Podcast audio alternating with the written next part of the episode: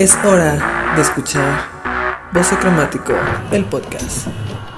Hola a todos, yo soy Daniel Bosé y bienvenidos a este, el primer capítulo de este podcast llamado Voce Cromático podcast, la podcast, el podcast, le podcast, como le quieras llamar. Antes que nada, quiero pedir una disculpa si se escucha un poquito raro o también si en momentos se escucha más fuerte o más bajo, si hay sonidos de fondo. La verdad es que nunca he trabajado muchísimo con esto de los audios. Vamos a hablar en momentos de libros, también vamos a hablar un poquito de K-pop, vamos a hablar de temas de la vida, de a lo mejor situaciones importantes que estén pasando en la actualidad y demás. Hoy es el primer capítulo y bueno, literalmente no tenía un tema específico. Pregunté en Instagram sobre temas que les interesara para escuchar en este primer capítulo. La mayoría, muchas gracias, me comentó que quería que hablara de la Casa de las Flores. Pero bueno, supongo que eso ya será para después. Sin rodeos, ¿qué vamos a hacer en este episodio? Yo voy a estar respondiendo preguntitas que me dejaron hace bastante tiempo en mi Instagram. Va a ser de todo tipo de preguntas, desde preguntas sobre mí, sobre libros y demás. No tienen ningún orden, literalmente los voy a estar viendo al azar justo en este momento. Y son preguntas que me dejaron hace ya bastante tiempo, entonces Primero, perdón por la tardanza. Vamos a empezar con esta pregunta de Gio del canal de Mi Vida en Libros. Y bueno, menciona una cosa que te agrade y otra que no sobre BookTube. Bueno, para los que no sepan qué es BookTube, es esta comunidad que hay en la plataforma de YouTube donde hay gente que habla literalmente de libros, recomienda libros, literalmente promueve la lectura.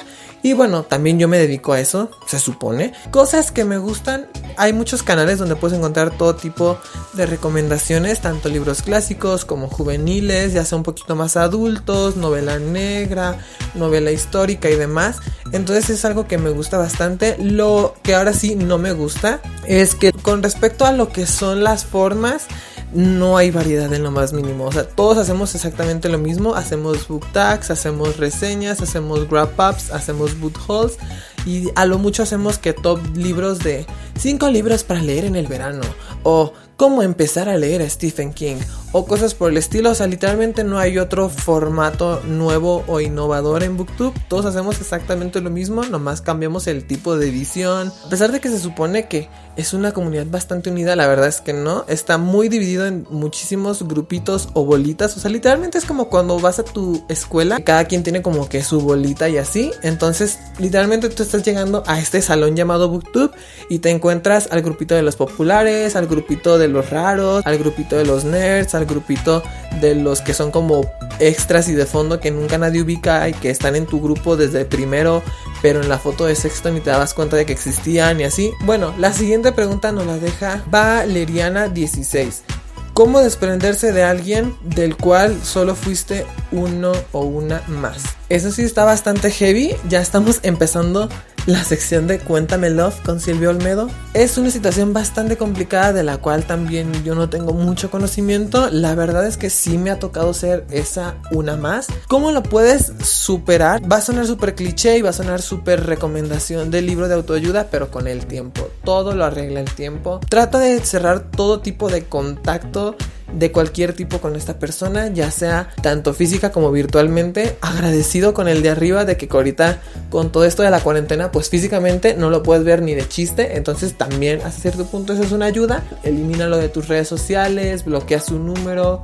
O sea, es como que esta persona no existe. Sé que te va a doler cañón porque la verdad, si eres como yo o como muchos de mis amigos, de seguro estás súper enculadísimo con esta persona.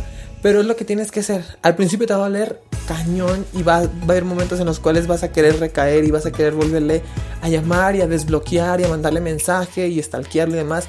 Pero no, amiguita, no lo hagas porque lo único que vas a hacer es tardar más el proceso y de todos modos tienes que hacerlo tarde o temprano. La siguiente pregunta nos la deja Citri Mesrai. Un momento favorito en Flores en el Ático. El libro de Flores en el Ático es uno de mis libros favoritos de toda la vida. Es un libro súper oscuro, es un libro súper triste, súper deprimente, pero a la vez muy, muy realista y muy cruel que literalmente le recomiendo a todo mundo aunque no seas como mucho de ese estilo, simplemente te sirve muchísimo como para abrirte la mente hasta muchos temas. Una escena que sea de mis favoritas, la verdad es que me gusta muchísimo la escena de la Navidad. O sea, hay una escena donde hay una noche, una fiesta de Navidad, que es lo único que les voy a decir para no entrar en spoilers, que la verdad me gusta muchísimo.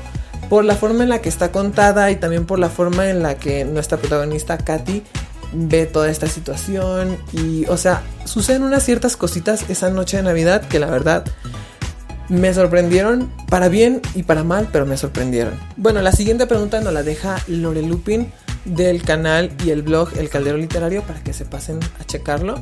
Y bueno, me pregunto, si tuvieras que quedar solo con un libro en toda tu vida, ¿cuál elegirías?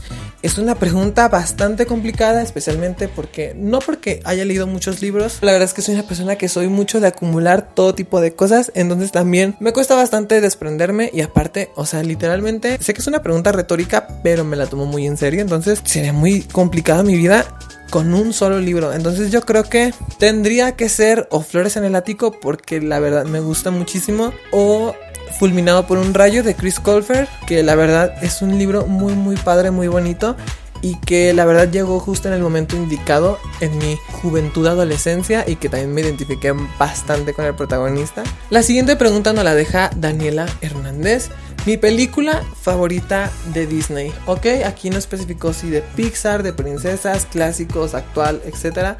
Pero a mí me gusta muchísimo La Cenicienta 3. Posiblemente en este momento te acabas de caer de tu cama o de tu sillón o de donde estés. Muchas personas no conocen la existencia de ni siquiera La Cenicienta 2, mucho menos de la 3.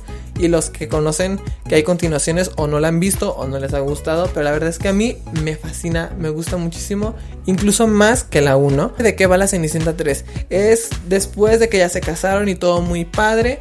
En el aniversario de bodas de la Cenicienta está obviamente la madrina y demás. Y por una u otra circunstancia a Anastasia le terminan dando la varita de la hada madrina. Y es ahí cuando la madrastra se apodera de ella y retrocede en el tiempo, evitando que a Cenicienta le quede la zapatilla y le quede a Anastasia. Ya sé, es bastante fanfiction, bastante shook, pero es hermosa. Me, me gusta muchísimo la forma en la que exprimen y cambian todo con esta historia y con estos personajes. Tienen que verlo, en serio. La siguiente pregunta nos la deja J-Books, este canal hermosísimo de YouTube donde hablan de libros que se pasen a checar. Son unas gemelas hermosísimas y súper lindas. Y bueno, su pregunta es, ¿cuál fue el primer audiolibro que escuchaste? Si bien recuerdo, el primer audiolibro que escuché en su totalidad fue el de Romeo y Julieta. Lo escuché hace como año y medio. La verdad es que era un audiolibro bastante sencillito y bastante X. O sea, era simplemente un señor narrando todo el libro. Y hace un par de meses encontré una versión donde lamentablemente quitaron la prosa y la forma de, narrar y de hablar tan característico de Shakespeare. Lo hicieron un poquito más sencillo, un poquito más en verso, como todos nosotros hablamos. Pero lo que me gustó de ahí es que estaba súper bien ambientado, tenía música de fondo, tenía sonidos, cada personaje tenía una distinta voz, o sea, literalmente era como estar ahí mismo, era una obra de teatro en tus orejas super amazing que me voló la cabeza y me encantó muchísimo. La siguiente pregunta también es de Jake Books y bueno, nos pregunta, ¿cuál es tu canción favorita de Astro? Oh my god.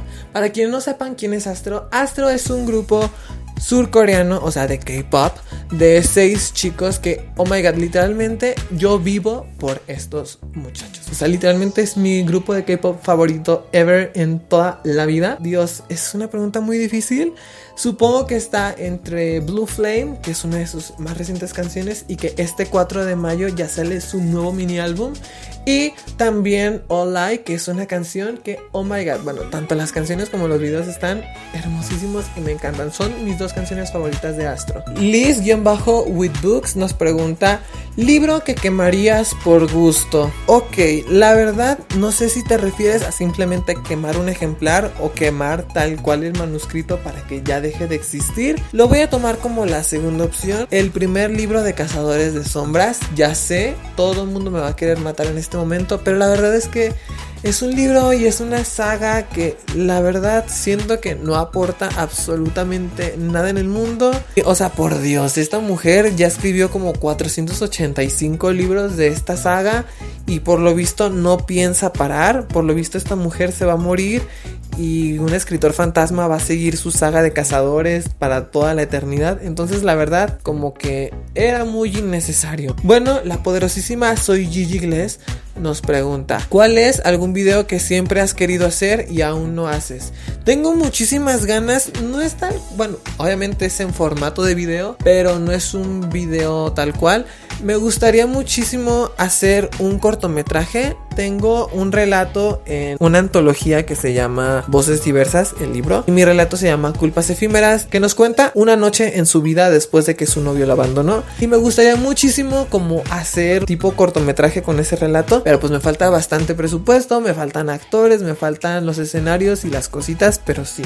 Bueno, Carla-Army nos pregunta cuál es mi cosa favorita en el mundo. Amiguita, la verdad es que supongo que perder el tiempo es una de mis cosas favoritas, uno de mis hobbies, porque lo hago constantemente todo el tiempo. Entonces supongo que es eso. La verdad es que no tengo muchas cosas favoritas. Soy una persona que es muy como indecisa en ese tipo de cosas. La verdad es que yo no tengo ni canciones favoritas, ni artistas favoritos o películas favoritas, porque la verdad es que me gustan muchísimo muchas cosas. Entonces, y me gustan muchas cosas de, de muchas formas distintas. Entonces también nunca soy bueno como eligiendo solo una cosa. Ok, Andrés Páez nos pregunta mi top 3 de series. Aquí sí tengo mi serie favorita y predilecta. En número 1, La Corona, Desperate Housewives o Esposas Desesperadas, como ustedes lo conozcan, es mi serie favorita ever en el mundo. O sea, es lo más, más, más, más que amo en toda mi vida con respecto a series. En segundo lugar, yo creo que pondría, es un anime, pero a mí me gusta muchísimo Sakura Card Captor. Bueno, Daniela bajo Alonso, ¿por qué escogiste esta carrera universitaria? Estoy actualmente estudiando mercadotecnia. ¿Por qué elegí la carrera? La verdad, porque no quedé en medios audiovisuales, no quedé en el bonito mundo del cine. Entonces, pues sí, fue como mi cuarta opción. Y actualmente estoy estudiando esta carrera y la verdad es que me agrada bastante. No es como que me super mega apasione pues la verdad es que la estoy pasando bastante bien.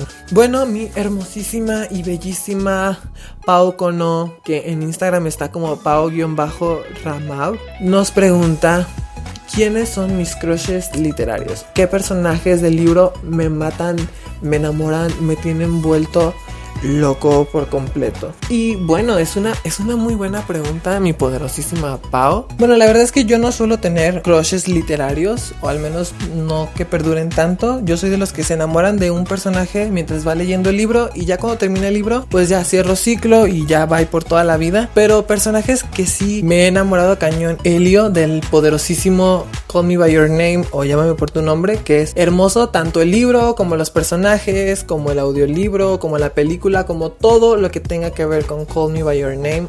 Lo amo totalmente y el personaje de Helio me super mega enamoró y después cuando Timothy Chalamet lo interpretó, la gloria por completo, porque Timothy es arte y es perfect. Y también por último me gusta uno que otro chico malo o problemático y bueno, Edmond de la saga de las crónicas de Narnia. La verdad es que nomás he leído los primeros dos libros y vi la primera película, pero desde el inicio me gustó muchísimo el personaje de Edmond a pesar de que pues obviamente es un personaje con muchísimos errores en forma de ser como persona.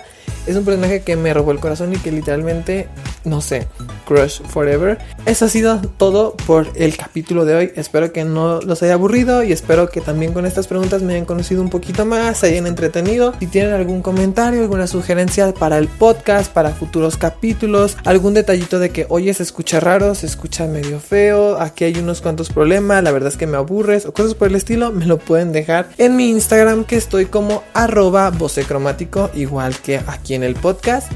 Y bueno, espero que les haya gustado, espero lo disfruten. Y yo los estaría escuchando, o ustedes me estarían escuchando en el siguiente capítulo. Bye.